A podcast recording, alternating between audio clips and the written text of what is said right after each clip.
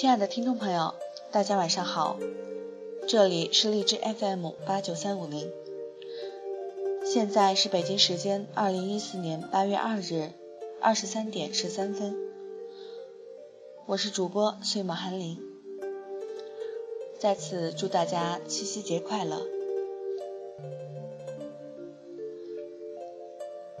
在不同的时间、不同的地点，与您分享不同的诗词。和他背后不同的故事。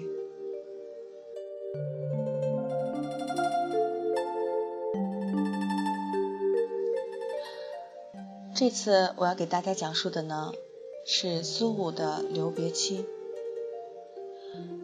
这首诗弥漫着一股淡淡的忧伤，好像推开窗，看见天淡夜凉、月光满地时的惆怅。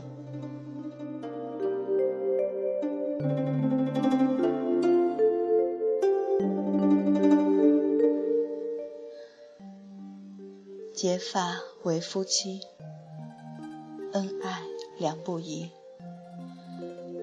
这是苏武留别妻里的开头两句。苏武年轻的时候是汉武帝的中郎将。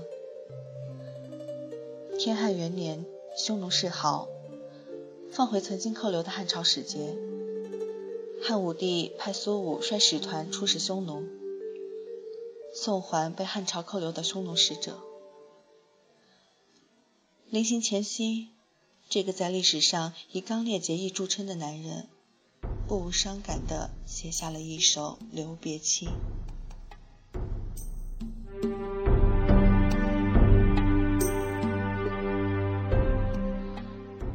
诗中并没有豪言壮语，也没有一贯大丈夫表示衣锦还乡的意念。此刻，他甚至以征夫自比。并不觉得这是一件日后会让他光照千秋的事情，只是君王的命令让他不得不离开深爱的妻子，踏上茫茫的前路。读完此诗，对苏武妻子的羡慕像气泡一样在我心里翻腾不息。一个奉王命出差的男人，有的不是趾高气昂。而是用他的平和坚定去抚慰妻子敏感的内心。苏武是他可亲可敬的丈夫，在他面前表现出的深情缠绵，与他后来面对匈奴威逼时的昂然刚烈是截然两判的。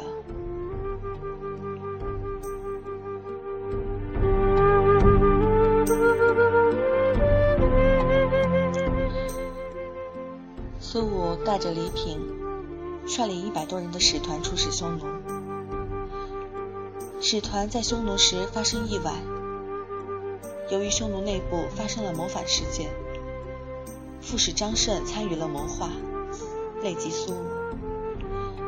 匈奴单于派降王卫律劝他投降，苏武认为屈节辱命虽生，何面目以归汉？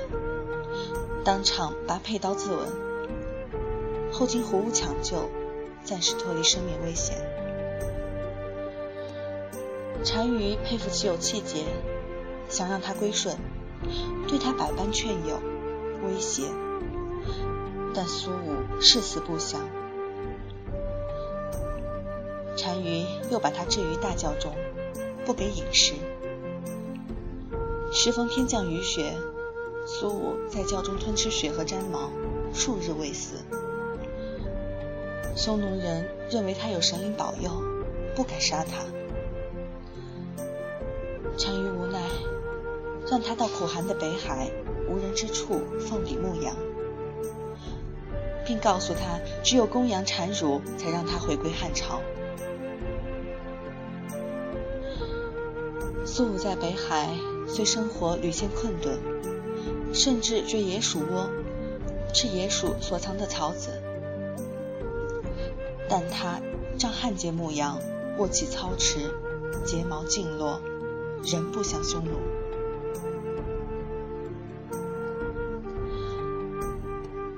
白发苍了，睫毛落了，流年如此，分分秒秒都是煎熬。大汉朝最英明的皇帝病天了，公羊又怎么会产乳呢？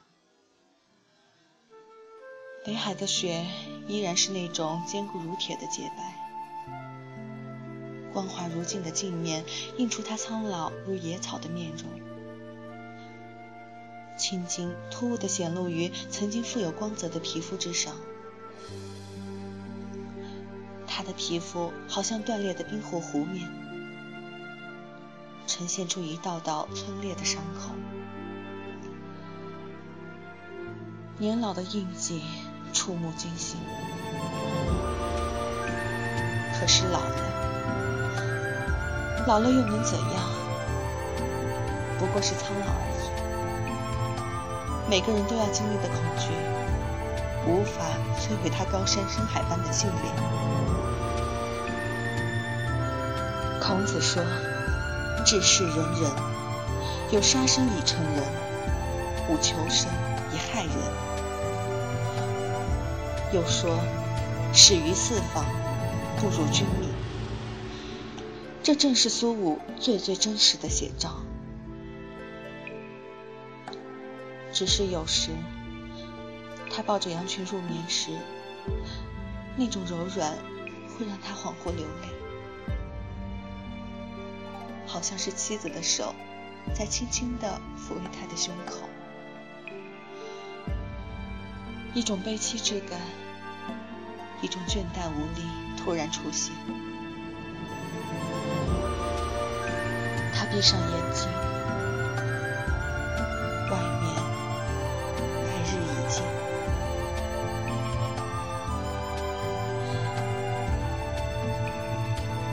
汉昭帝继位后数年，匈奴与汉和亲。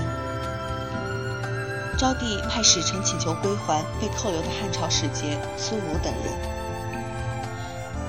匈奴怕苏武回国对自己不利，谎言说苏武早死了。足系血书，有人认出是苏武的字迹。昭帝于是又遣汉使到匈奴，经过一番交涉，苏武在十九年后终于重归祖国。汉书记载，武留匈奴凡十九岁，时已强壮出，即还须发尽白。中年初时暮年还，朝廷有感于他的志节，给了他非常优厚的待遇。宣帝封他为关内侯。然而，在无限风光的背后，是妻离子散的沉痛。白发苍苍的苏武终于实现了自己对妻子“生当复来归”的诺言。可惜回来的太晚，妻子以为他早死了，已经改嫁。他或许，可是。他再也没有力气等待，时间遗失着他的眼眸。天，两天，一年，两年，十年，在匈奴的十九年，苏武紧紧地握住象征汉室的荆棘。看似一无所有的他，内心始终坚定、充盈。因为他知道，自己身后站立的是强大的大汉天朝，只要他不倒下，他不放弃，他的国家就不会背弃他。那个遥远的国度里，有他神圣的君王、挚爱的妻子、亲密的家人和朋友，他们一定殷切思念。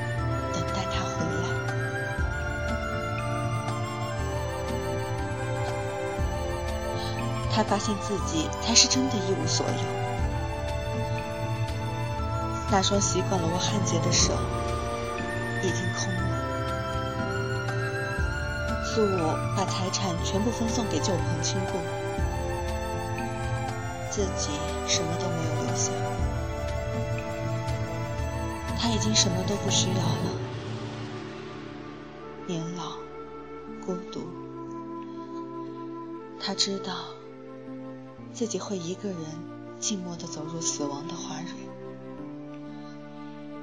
死亡是自私而公正的事，他不许你陪我。结发为夫妻，恩爱两不疑。你知道，我对你的誓言，如同我手中高擎的焊结，如何心月沉沦，都不曾低落。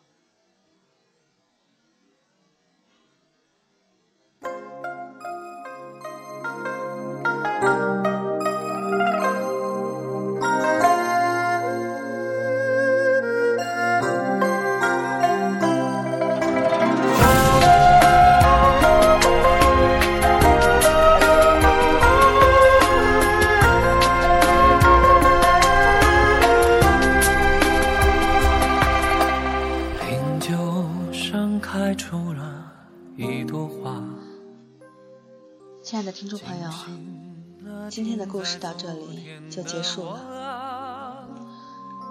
如果你喜欢我的声音，喜欢这些故事，荔枝 FM 八九三五零，韩林在此等候您的到来。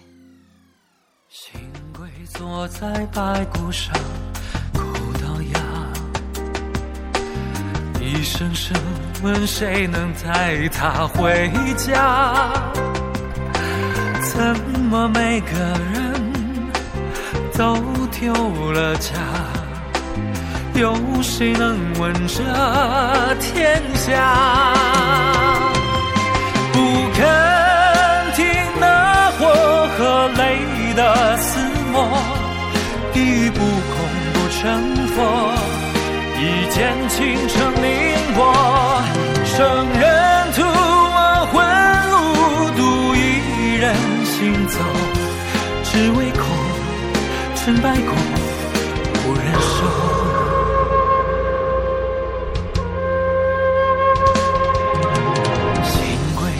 在白骨上，口到牙。一声声问谁能带他回家？怎么每个人都丢了家？有谁能问这天下？不肯